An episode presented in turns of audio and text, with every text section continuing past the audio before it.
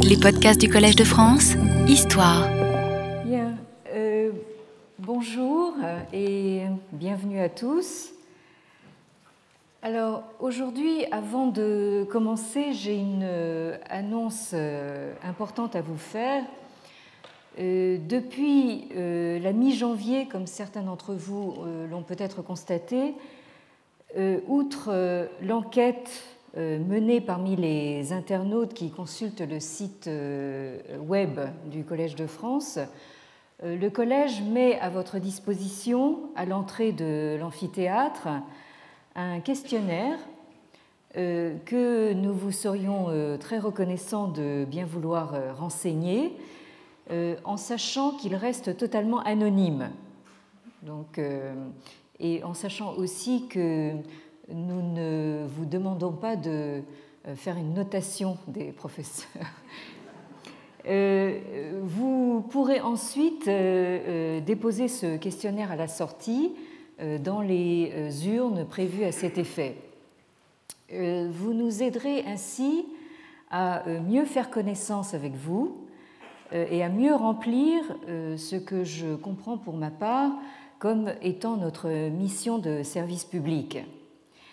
Euh, je parle maintenant en mon nom propre, en espérant n'être pas seul à penser comme je pense. Euh, contrairement à une idée encore un peu trop répandue peut-être, euh, les professeurs du Collège de France n'ont pas vocation à pontifier du haut d'une tour d'ivoire. Ils sont chargés de s'adresser à leurs concitoyens pour leur fournir, chacun dans son domaine, l'information la plus honnête possible et, euh, dans la mesure de leurs moyens, un peu de matière à réflexion. C'est du moins ainsi que je euh, comprends ma mission dans cette euh, institution où je suis encore toute nouvelle. Alors, le questionnaire que nous vous proposons est donc un premier moyen de dialoguer avec vous et pour moi plus particulièrement de mieux comprendre euh, ce que je suis, censé faire ici. Donc, euh, s'il vous plaît, euh, mesdames et messieurs, à vos stylos et merci d'avance. Alors, je reprends donc le fil de mon propos. Au cours des dernières semaines, nous avons vu comment la stratégie de conversion des missionnaires jésuites en Chine les amène à présenter aux élites européennes un Confucius laïcisé, alors j'emploie ce mot euh, naturellement entre au moins huit paires de guillemets, et euh, à présenter une Chine idéalisée qui euh, se retrouve du coup, à la fois Confucius et la Chine, érigée en modèle par euh, certains membres de ces élites européennes ou en euh, repoussoir euh, par certains autres, selon qu'ils prennent la médaille en plein ou en creux. Donc mon propos n'est pas de donner un tableau complet de l'Europe chinoise, pour reprendre la formule d'Étiamble, mais de poser des balises qui nous serviront de repères lorsque nous aborderons certains thèmes qui euh, se dégagent de la lecture des entretiens de Confucius eux-mêmes. Nous verrons ainsi dans quelle mesure notre lecture des entretiens est marquée inconsciemment ou non par la manière dont ce texte et son auteur présumé, donc Confucius, ont été perçus pour la première fois en Europe, c'est-à-dire euh, dans ce que j'ai appelé la première mondialisation de Confucius. Euh, donc là, nous sommes en train justement de euh, prendre conscience des lunettes que nous portons donc quand nous lisons les entretiens. À ce propos, pour euh, illustrer l'intégration de Confucius dans le panthéon universel dont je parlais la dernière fois, euh, je ne résiste pas à l'envie de vous montrer un chef-d'œuvre de la peinture française nationale, mais c'est une peinture très rococo, comme vous allez le, voir.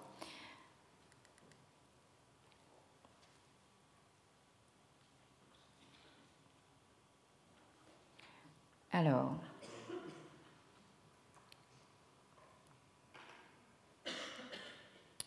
donc, euh, il s'agit donc de cette euh, peinture de plafond qui figurait à l'origine dans euh, le château du domaine de Montreuil à Versailles, que Louis XVI avait acquis pour la résidence de, de sa sœur, Madame Élisabeth.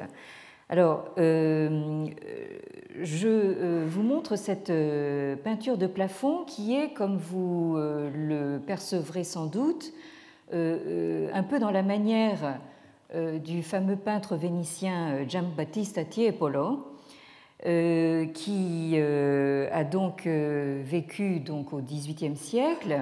Et comme vous le savez, Tiepolo a peint beaucoup de plafonds dans les palais euh, de l'Europe entière. Alors je vous montre un petit peu à titre de, comparaison, euh, par exemple, euh, ce plafond du Palais royal de, Madrid qui représente Vénus et Vulcain, ou alors celui-ci qui représente l'allégorie des planètes et des continents. Hein. Donc là, vous voyez, c'est la peinture de, plafond donc est conçu pour être regardé d'en bas, bien sûr, donc le, regard s'élève vers, une, sorte de ciel euh, fictif.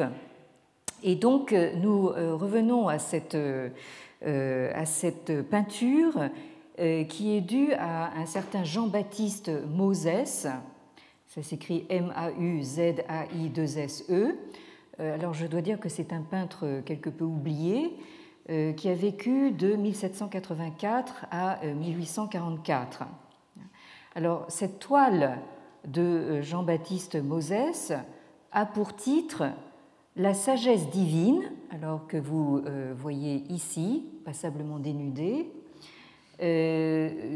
donnant des lois aux rois et aux législateurs entourés de l'équité et de la prudence que vous voyez donc de, chaque côté.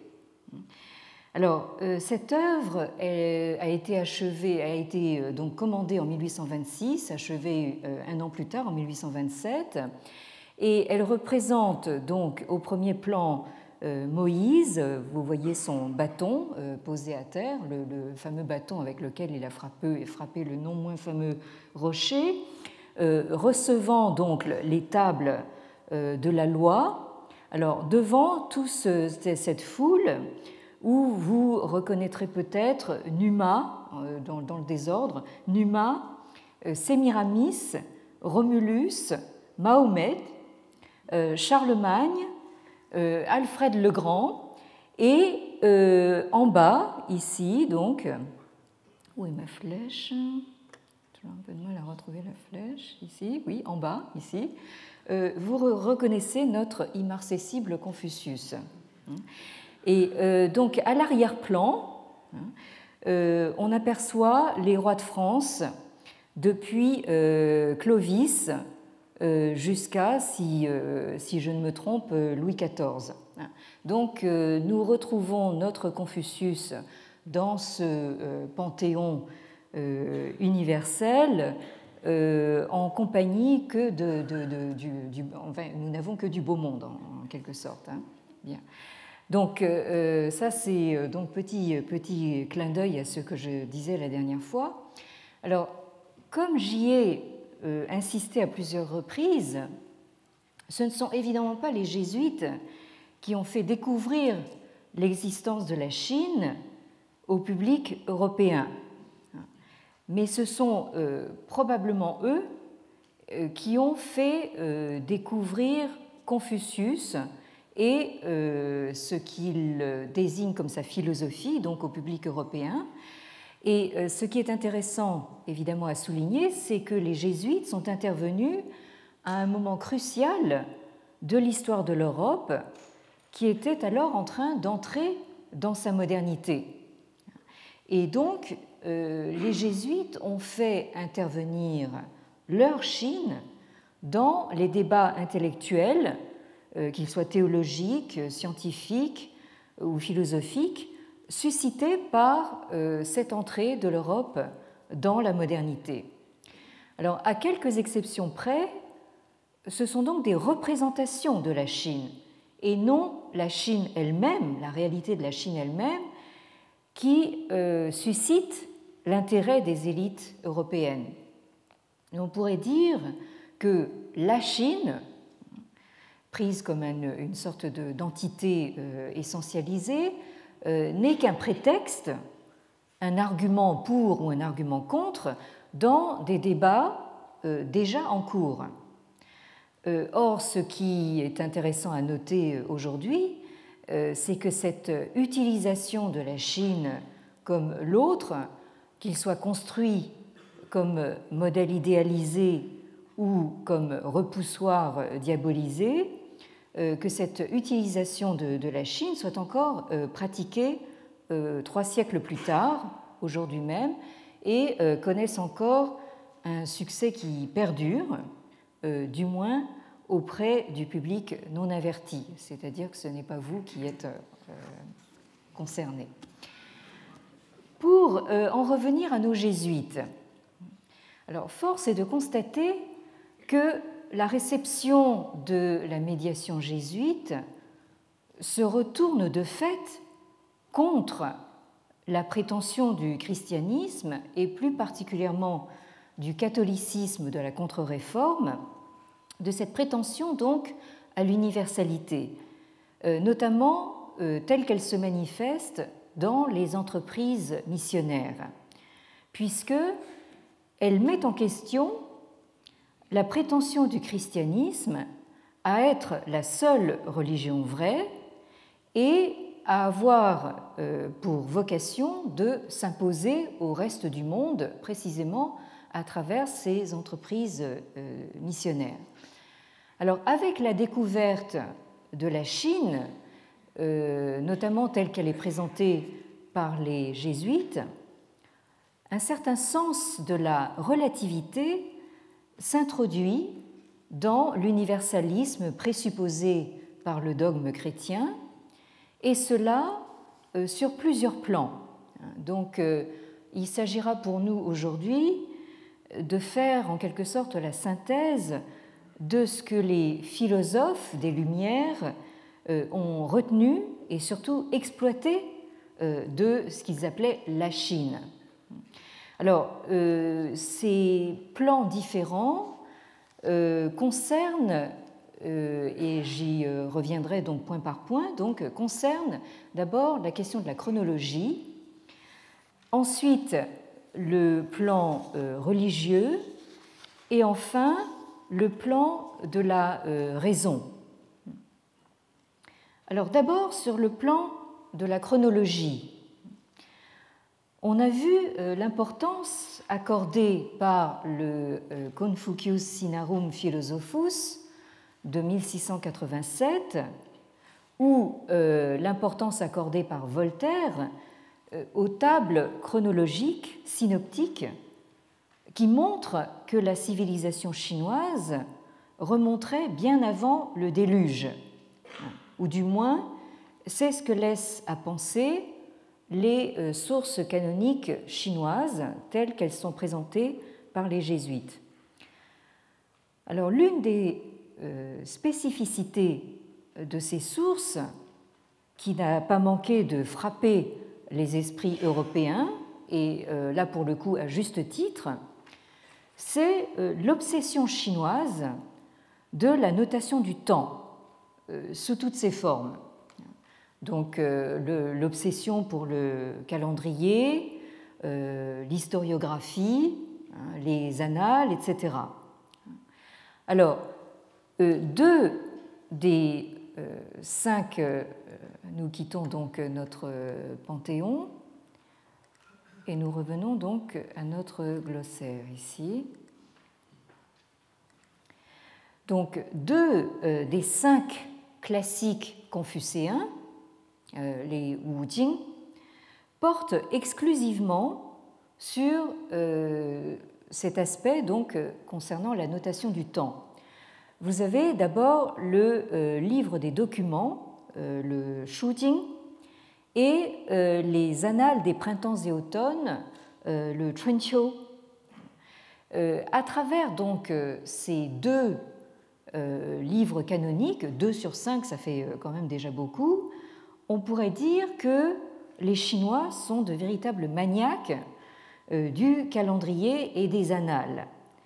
le livre des documents donc relate des faits historiques concernant notamment les règnes des souverains de la haute antiquité. Il note leur leurs faits et gestes et euh, également certains de leurs euh, discours. Et quant aux annales des printemps et automnes, alors je signale en passant que euh, printemps et automne sont deux saisons qui désignent par synecdoque l'année entière. Hein. Donc, autrement dit, le titre Printemps et automne est censé désigner donc les, les, annales. Donc, ces annales euh, relate les événements marquants des règnes de douze souverains du pays de euh, dans la province actuelle du Shandong, donc euh, sur la côte est de la Chine, le pays de Lu dont était originaire Confucius. D'où évidemment donc le lien qui a été très tôt établi entre ces annales et Confucius. Alors, euh, ce qui est tout à fait frappant dans ces annales, c'est que chaque fait est daté par l'année de règne, hein, donc vous avez le nom euh, du euh, souverain en question avec son année de règne, la saison dans cette année, le mois dans la saison et le jour dans le mois. Autrement dit, là, on ne peut pas, c'est tout juste si vous n'avez pas l'heure. Hein, bon. Euh, donc, euh, euh, on ne peut pas être plus précis, maniaquement précis, donc, dans la notation du temps. et je pense que c'est intéressant de citer à ce propos l'essai sur les mœurs et l'esprit des nations, toujours de notre Voltaire national, essai qui date de 1756, où Voltaire écrit ceci. Si quelques annales portent un caractère de certitude, ce sont celles des Chinois, qui ont joint, comme on l'a déjà dit ailleurs, l'histoire du ciel à celle de la terre. Seuls de tous les peuples, ils ont constamment marqué leurs époques par des éclipses, par les conjonctions des planètes. Et nos astronomes, qui ont examiné leurs calculs, ont été étonnés de les trouver presque tous véritables. Les autres nations inventèrent des fables allégoriques et les Chinois écrivirent leur histoire, la plume et l'astrolabe à la main, avec une simplicité dont on ne trouve point d'exemple dans le reste de l'Asie. Alors là, je me suis demandé en fait à quoi euh, Voltaire euh, faisait allusion. Euh, c'est peut-être à l'Inde où on ne trouve pas une telle obsession pour la notation du temps. Alors, à chacun son exotisme. Pour moi, l'exotisme, il est indien. Je, je, suis toujours frappée dans mes dialogues avec mes collègues indianistes à quel point, justement, il y a euh, un contraste entre la Chine et l'Inde, du moins sur ce, sur ce point donc de la notation du temps. Euh, autant les Chinois sont maniaques euh, au, jour près, autant les Indiens, quand on leur demande de dater certains ouvrages, vous donnent une fourchette de plusieurs siècles. Hein. donc c'est évidemment là très, quelque chose de très exotique pour nous, sinologues. Et donc, pour peu qu'on accepte euh, alors donc euh, fin de la citation de Voltaire, et donc pour peu qu'on accepte euh, la chronologie des, Chinois, celle de la Bible perd sa valeur universelle. Loin de rendre compte de l'histoire de l'humanité, elle ne s'applique au fond qu'à une partie, et même une petite partie du monde. Donc le problème que pose la découverte des livres canoniques chinois, c'est d'abord que euh, les faits anciens qu'ils relatent, des faits euh, d'autant moins euh, contestables, d'autant moins contestables qu'ils s'appuient sur des observations astronomiques vérifiables et de fait vérifiées par les pères jésuites, donc que ces faits contredisent la Genèse. Alors, je signale à ce propos, hein, je, profite toujours au passage pour vous rediriger sur euh, les travaux de, collègues euh, bien plus compétents que, moi. Euh, en ce qui concerne donc notamment les questions de, calendrier et de savoir astronomique, je signale les travaux de mon collègue de l'école pratique des hautes études, Marc Kalinowski, donc de la cinquième section de, de l'EPHE, qui fait en ce moment même, euh, le vendredi, donc après-midi, de 14h à 16h, euh, un séminaire justement sur ces questions donc euh, d'astronomie et de calendrier. Alors, outre donc le plan chronologique, le sens de la relativité s'introduit également sur le plan religieux. Dans les pays européens, notamment, comme je le disais tout à l'heure, ceux qui sont marqués par le catholicisme de la contre-réforme, la Chine frappe par ce qui apparaît comme de la tolérance religieuse. Les euh, récits des voyageurs et des missionnaires semblent converger sur ce point, puisque tout le monde a cru remarquer que toutes sortes de cultes euh, cohabitent euh, en Chine. Et nous avons mentionné la dernière fois le contraste que les Européens soulignent à souhait entre, d'une part, la révocation de l'édit de Nantes par Louis XIV en 1685 et, d'autre part, l'édit de tolérance de l'empereur Manchu, Kangxi, en 1692 qui, lui, accorde aux chrétiens le droit de pratiquer et même de prêcher leur religion dans tout l'Empire. Alors, l'absence de guerre de religion et euh, cette fameuse tolérance religieuse à la Chine, comme on disait à l'époque, suscite évidemment l'intérêt et le questionnement d'un certain nombre de philosophes euh, euh, des Lumières. Pour Pierre Bell, alors là vous avez toute une brochette donc, de, ces, de ces philosophes. Donc Pierre Bell, que vous voyez ici, né en 1647, mort en 1706, fils de pasteur protestant, et auteur du fameux euh, dictionnaire historique et critique, cette tolérance religieuse s'explique tout simplement par le fait que les Chinois, selon lui, sont athées.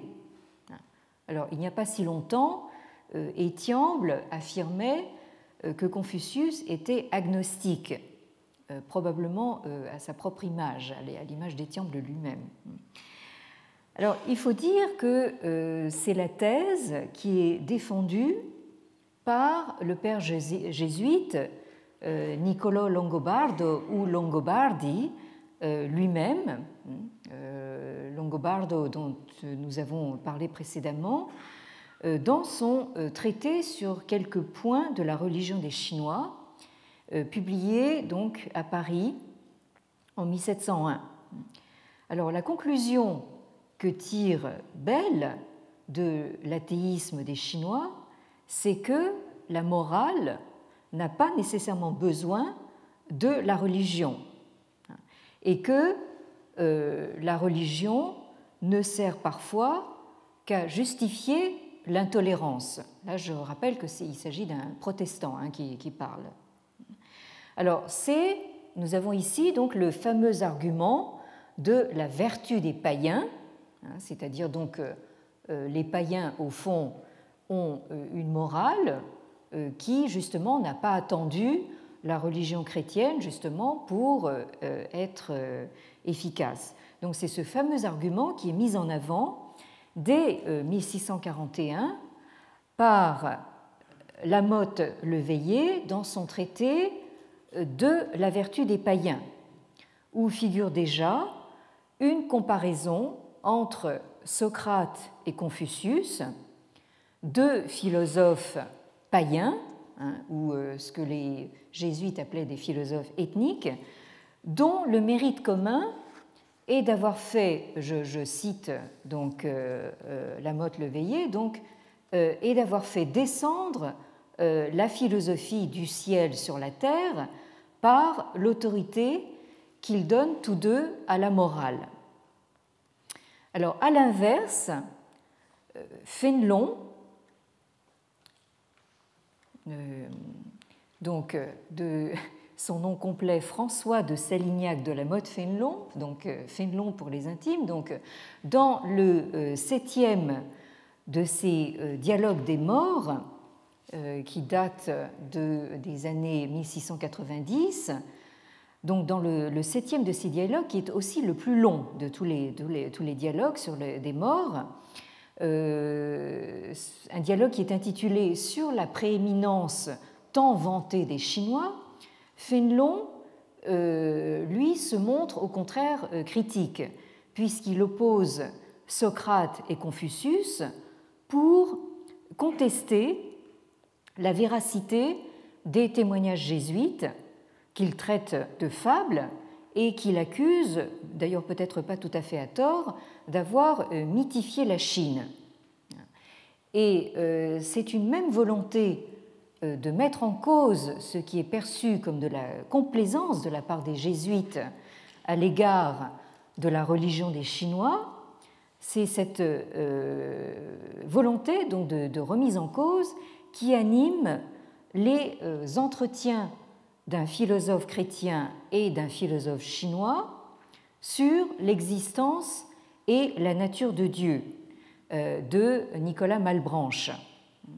Euh, donc entretien qui date de 1708, où euh, là aussi on pourrait imaginer de nouveau donc euh, donc cette, un, dialogue, alors là non plus entre un philosophe païen comme Socrate, mais donc un philosophe chrétien et face à lui un philosophe chinois qu'on imagine évidemment sous les traits de, Confucius. Alors là aussi, je ne peux pas m'empêcher de faire une référence vraiment pas très sérieuse, hein, mais encore une fois, je ne me perçois pas comme une pontificatrice. Euh, je fais référence à un petit sketch euh, des euh, humoristes anglais, les Monty Python, où vous avez donc un match de football entre donc les philosophes grecs, où vous avez évidemment Socrate, Platon, Aristote, etc., et en face les philosophes allemands. Alors vous avez Kant, euh, Hegel, etc., tous, ces gens-là donc en, chaussures de, footballeurs, euh, un match arbitré par Confucius. C'est absolument désopilant, donc je vous le recommande. Alors euh, je, pense que ce, match de football a été largement inspiré, je crois, de ces dialogues qui, eux, sont très très sérieux.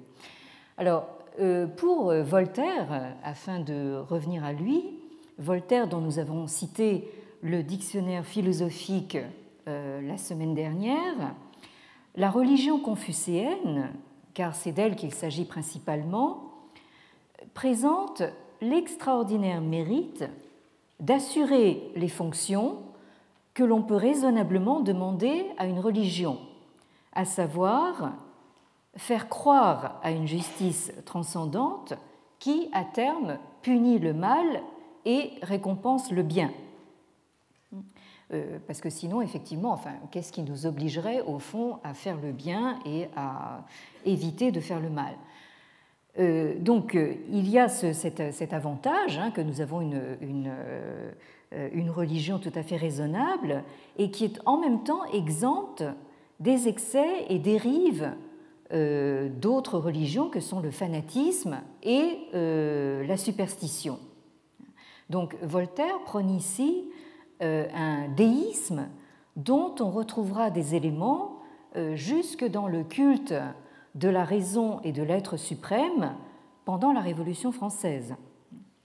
Alors ce fantasme, parce qu'il faut bien l'appeler ainsi, euh, d'une société d'athées, comme l'imaginait Bell, ou d'une religion rationaliste, comme l'imaginait euh, Voltaire, trouve probablement son origine dans euh, la présentation par les jésuites de l'enseignement de Confucius comme une scientia politico-moralis, où la doctrine religieuse apparaît avant tout comme une scientia hein, et comme une doctrine morale. Hein. Et à ce propos, euh, je vous rappellerai donc euh, euh, les propos de, Ricci, hein, de Matteo Ricci, qui était, faisait, enfin, a mené donc la, première vague des, missions jésuites en, Chine au tout début du, XVIIe siècle. Ricci nous dit par exemple cette religion euh, de, Confucius n'admet pas d'idole, mais honore seulement le ciel et la terre, ou le, euh, ce qu'il appelle le roi du ciel, hein, le souverain du, ciel, euh, en, chinois, ce qu'il a traduit en chinois Tianzhu, hein, ici. Et à cet être suprême, donc Ricci emploie cette, cette expression, à cet être suprême qu'ils reconnaissent, les lettrés, hein, c'est-à-dire les joues, n'érigent aucun temple. Ils n'ont ni prêtre, ni rite solennel, ils ne récitent jamais de prière. Donc, en somme, nous avons ici, encore une fois, le paradoxe d'une image projetée donc par cette Chine mythifiée, euh, d'une image de tolérance religieuse, alors que dans le même temps, les euh, religions euh, taoïstes et bouddhistes sont euh, reléguées par les jésuites au statut de superstition. Donc ça, c'est quelque chose qui, comme je l'ai signalé précédemment, donc, va laisser des, traces dans l'édification de la modernité chinoise. Enfin, donc, en troisième lieu, euh, le sens de la relativité s'introduit également concernant l'universalité de la raison, qui était donc le monopole jusque-là exclusif donc de la euh, tradition à la fois chrétienne et grecque. Euh, je citerai à ce propos euh, le père jésuite, lui aussi, Louis le Comte. Alors le Comte, L-E-C-O-M-T-E. Alors vous le trouvez quelquefois orthographié en deux mots, hein, donc le plus loin Comte, qui a vécu entre 1655 et 1728.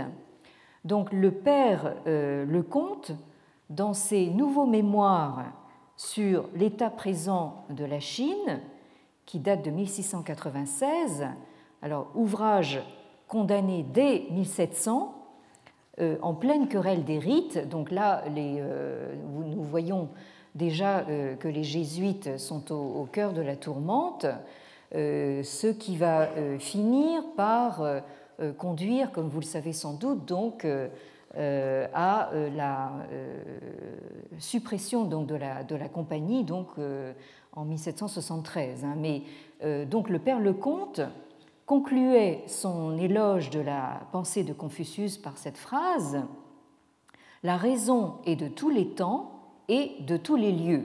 Hein. Donc là, nous avons une affirmation donc d'une universalité de la raison qui maintenant inclut la Chine.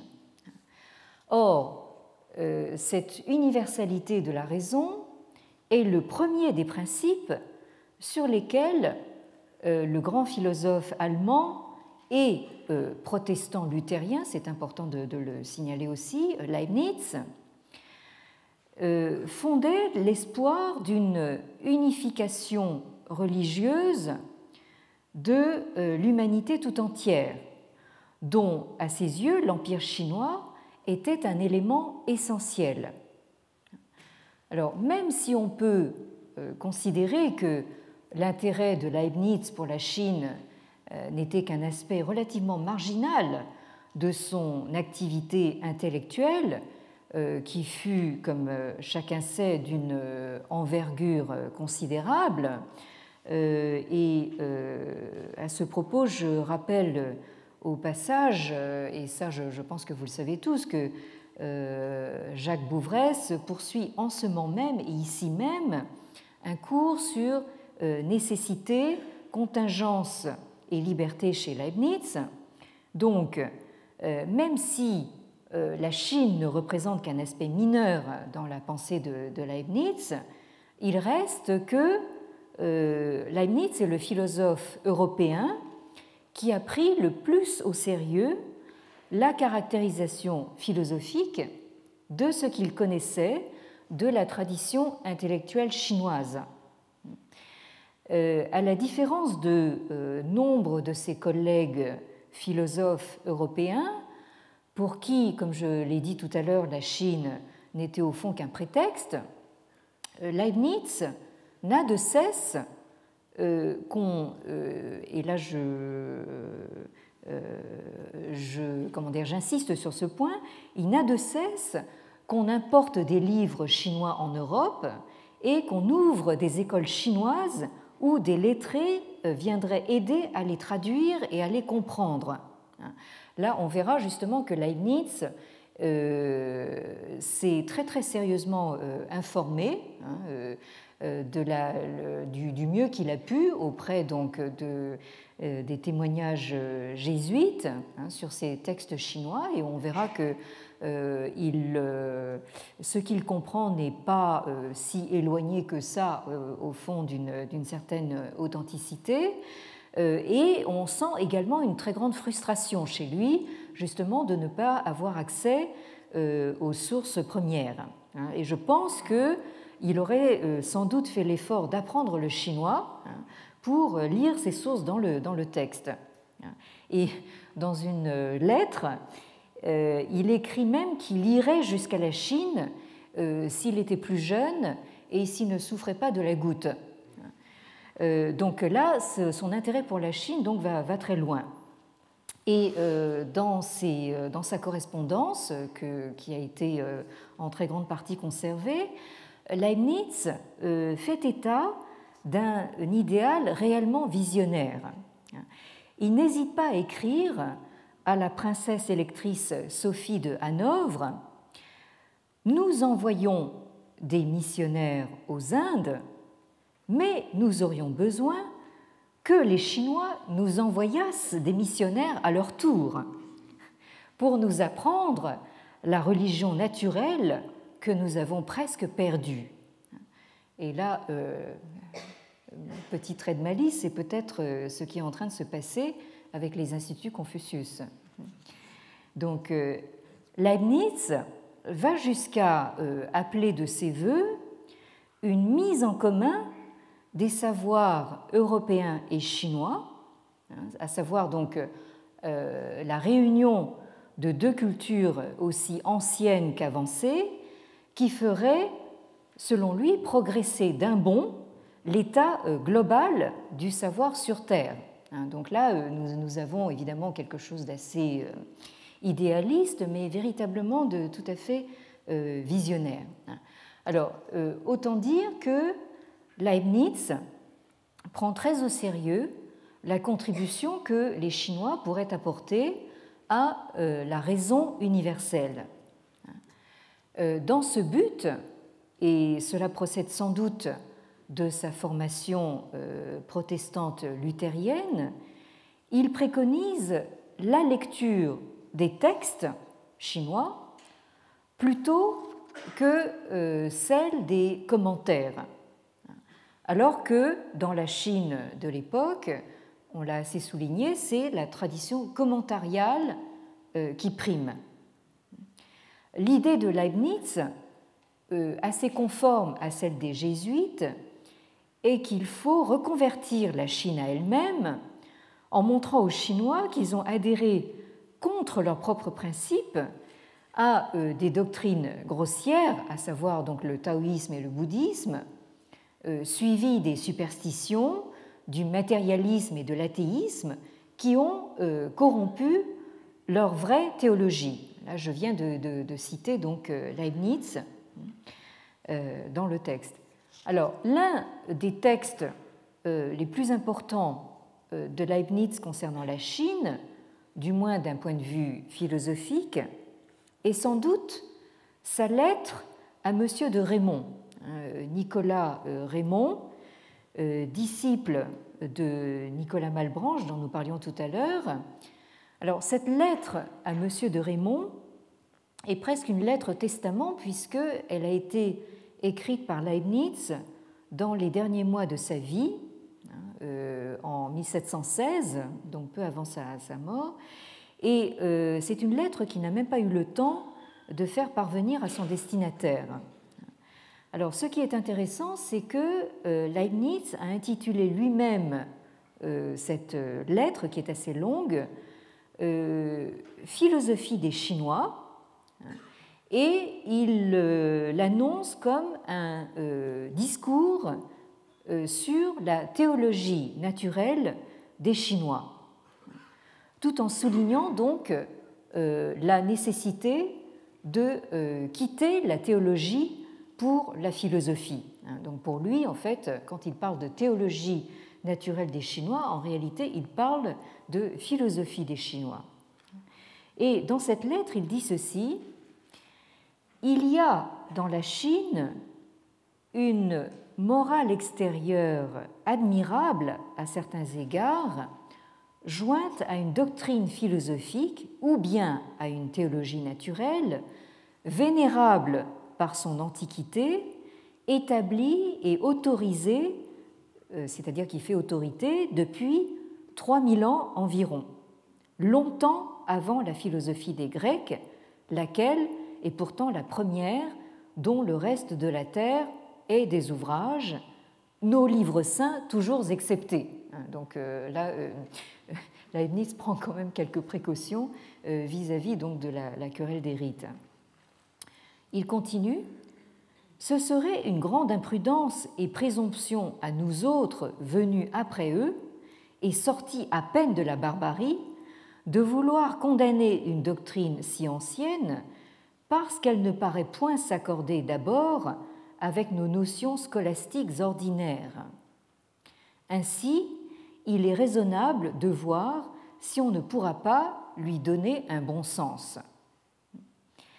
Alors, il s'agissait donc dès lors pour euh, Leibniz de trouver euh, des traces de théologie rationnelle hein, euh, ou de métaphysique chrétienne dans les textes confucéens.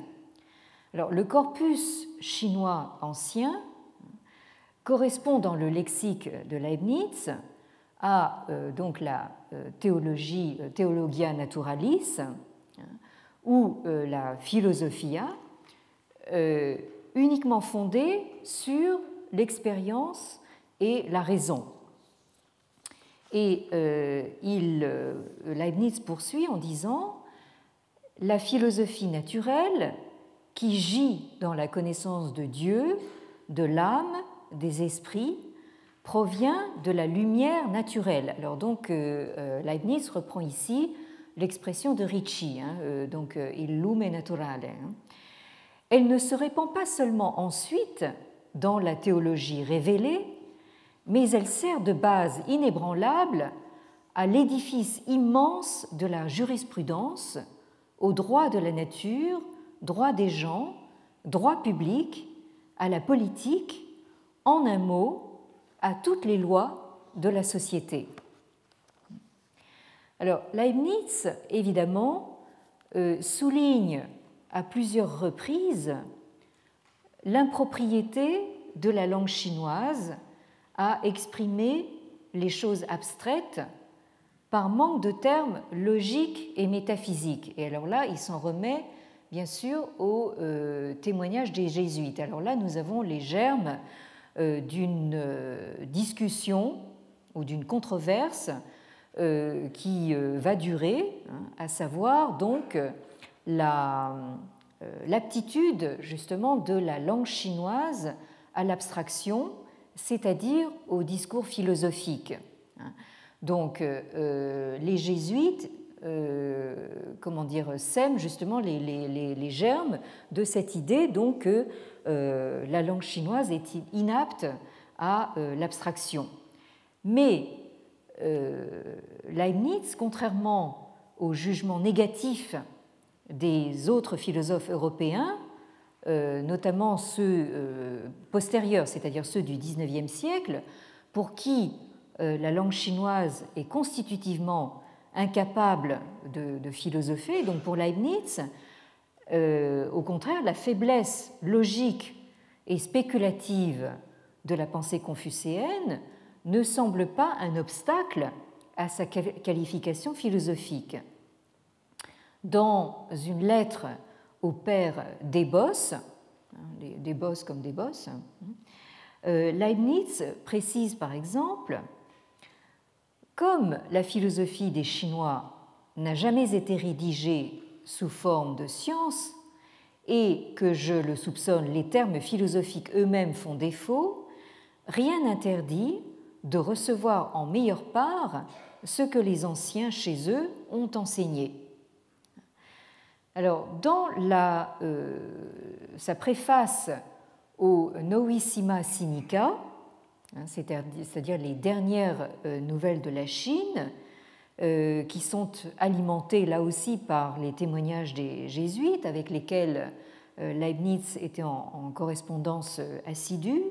Donc dans ces Novissima Sinica, parus à Hanover, donc à Hanovre en 1697, Leibniz souligne que l'Europe excelle dans la logique, la métaphysique et la connaissance des choses immatérielles, c'est-à-dire dans l'abstraction, et la Chine, pour sa part, elle excelle dans euh, la philosophie pratique, c'est-à-dire par les règles de la morale et de la politesse accommodées à la vie et à l'usage des hommes.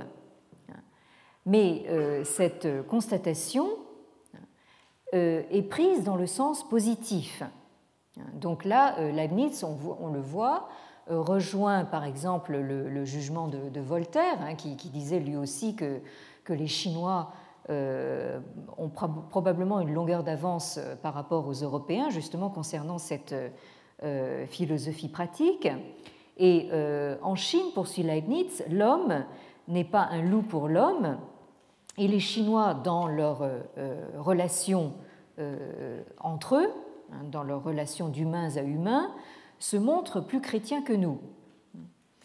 Donc, euh, l'Antiquité, ajoutée à euh, l'excellence spirituelle et morale des doctrines chinoises, euh, garantit en revanche leur participation à la philosophia perennis, c'est-à-dire à l'œuvre commune de l'humanité qui euh, délivre une vérité une malgré les formes divergentes des théories et des systèmes.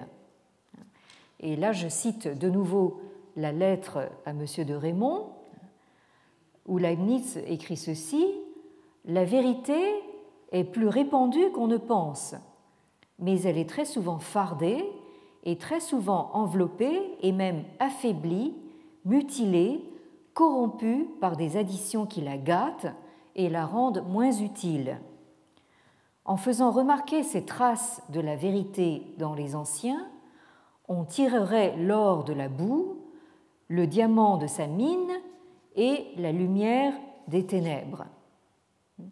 Donc, euh, ici, euh, Leibniz affirme donc euh, sa conviction que la Chine peut apporter beaucoup justement à cette donc, philosophie universelle.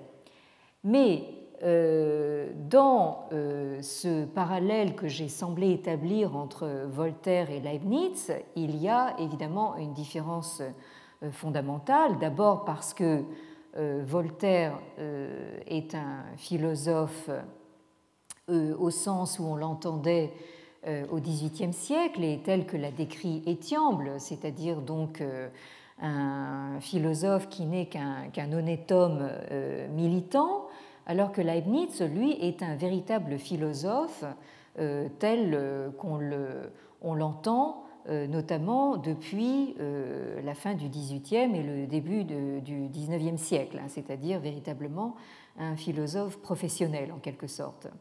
D'autre part, euh, il y a une différence entre eux concernant leur référence aux sources chinoises, hein, dans la mesure où Voltaire suit essentiellement la stratégie lancé par Ricci, donc de faire de Confucius la figure clé.